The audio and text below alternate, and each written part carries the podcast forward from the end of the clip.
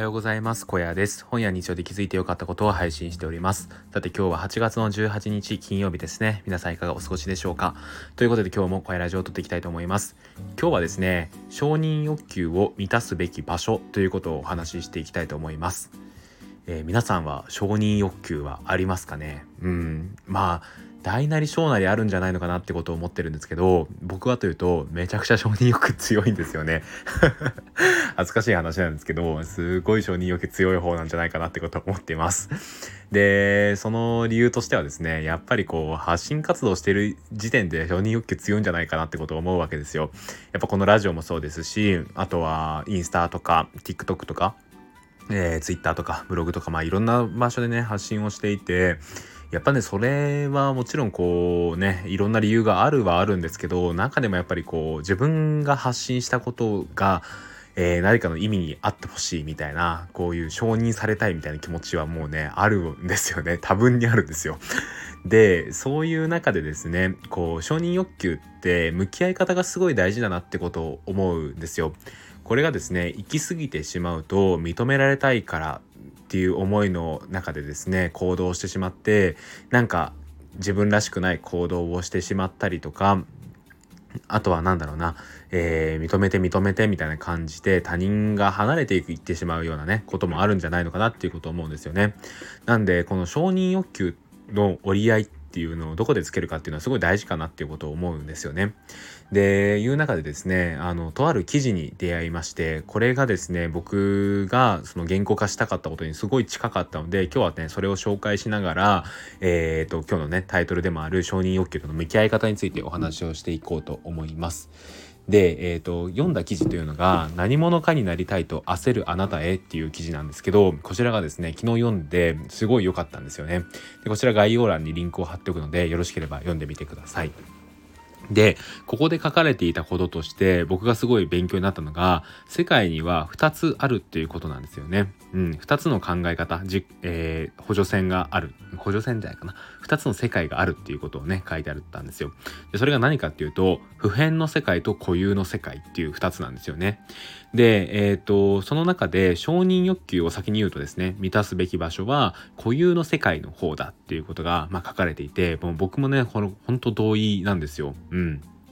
で、じゃあ普遍の世界と固有の世界ってどういうものかなのかっていうことを説明すると、まず普遍の世界っていうのは誰が見てもその価値を評価できる世界っていう感じですね。うん。わかりやすいものであればやっぱ数字ですよね。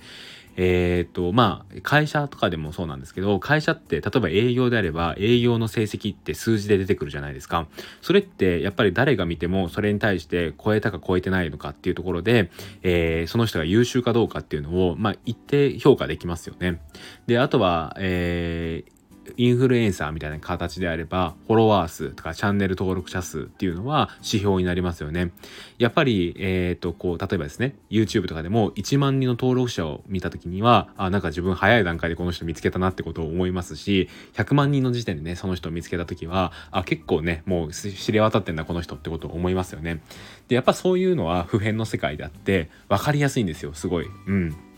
でそういう普遍の世界で、えー、っと評価がされるっていうのは、まあ、自分にとっても承認欲求っていうのをこう満たされやすい環境なのかなってことを思うんですよね。ただこれ注意点としてはその普遍の世界っていうのは分かりやすいあまりですねそれが、えー、っと通知として低い場合例えば営業が未達の時の場合っていうのは承認欲求が満たされないんですよね。フォロワーが伸びないとかもそうですよね。伸びない状態っていう時は、なんて自分はダメなやつなんだってことを思ってしまったりするわけですよ。で、そういうのってやっぱり価値観として揺らぎやすいっていうことがあるんですよね。うん。あのー、自分の承認欲求っていうところに向き合った時になんかそのそこだけが指標になってしまうと分かりやすくですねあの上がったり下がったりっていうことがあるんですよ。で僕もこれすごい分かるんですよね。やっぱりこうフォロワーの数っていうのは一つの指標だったのでそこが増えた減ったっていうのは自分の何て言うかモチベーションにもなるし承認欲求にももろに影響していた部分だったんですよね。なんですけど、えっ、とですね、まあ最初に言った通りなんですけど、この固有の世界っていうのは、この承認欲求っていうのがですね、普遍というかなかなか変わっていかないものになるんですよね。固有の世界っていうのはどういうものなのかっていうとそういう数値では評価できないものなんですよね。例えば、えー、っと僕はそうですねちょっと前に休職をして退職をしているんですけどそれをまあその前の会社の人たちが見ればあなんかちょっと、えー、いろいろなんていうか根性がなかったって言い方もあれですけどまあなんかそういうマイナス面で見る方もいると思うんですよね。ただこれを友達が見た場合っていうのはどうなのかっていうと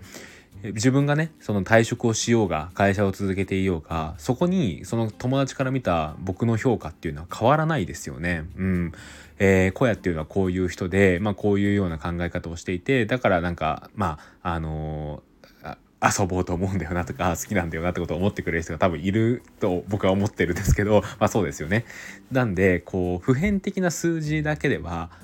推し量れないのが固有の世界なんですよね。うん。それはもう漠然とですね、この人のことが好きとかいうのがあると思うんですよ。で、この人とは関係を続けていきたいというのがあって、そこにその普遍的な世界の価値観っていうのは通用しないんですよね。家族とかもそうだと思います。やっぱり、えっ、ー、と、どんな状況になっても、例えばね、子供がいる方は、自分にとってその子供が子供じゃなくなるってことはないですし、子供のために何かをしてあげるっていう思いがなくなるわけではないですよね。で、子供は子供で、やっぱり親親に対してなんか親が例えば、えー、職を失おうが親は親だし親を頼ると思うんですよね。でこういう関係っていうのは固有の世界なわけですよ。でそれは、えー、っとやっぱりこう揺らがないし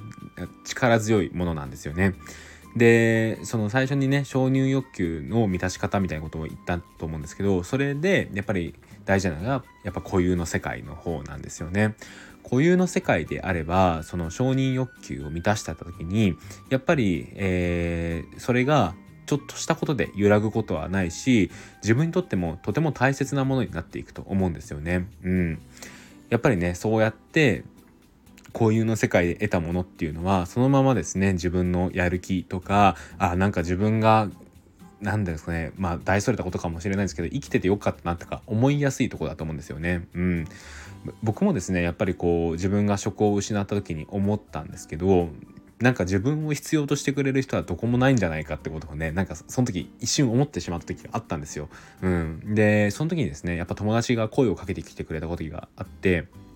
でそこでですねいろいろ話をしていく中でなんか自分がどういう状態になったとしてもそうやって声をかけてくれる人がいるんだなってことを思ったんですよね。でそれはやっぱりもう自分がの状況とか関係ないんですよ。うん、なんでなんかそういう人たちを大切にすべきだなってことを思ったしそういうところで、まあ、自分の承認欲求を満たすってその満たされに行くっていうわけじゃないんですけどなんか自分が自分でいていいんだなってことを思いに行く場所なんじゃないのかなっていうことを思ったんですよね。うん